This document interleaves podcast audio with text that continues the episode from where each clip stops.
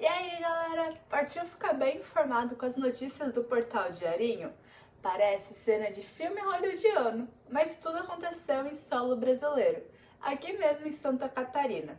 Uma quadrilha dava golpes em investidores com esquema de pirâmide financeira. A Polícia Federal cumpriu ordem de busca e apreensão nesta terça para desarticular o bando. Estima-se que mais de 400 pessoas foram lesadas e o prejuízo pode ultrapassar 30 milhões de reais.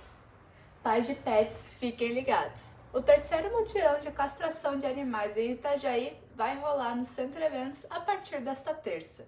A ação segue até sexta e pretende castrar mais de 350 bichinhos. Ficou interessado e já separou a coleira do pet?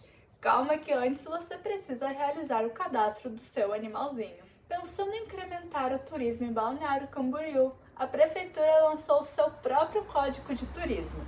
Ele prevê o treinamento de mais de 800 profissionais que atuam no atendimento direto aos turistas, como garçons, recepcionistas, lojistas, ambulantes e muito mais.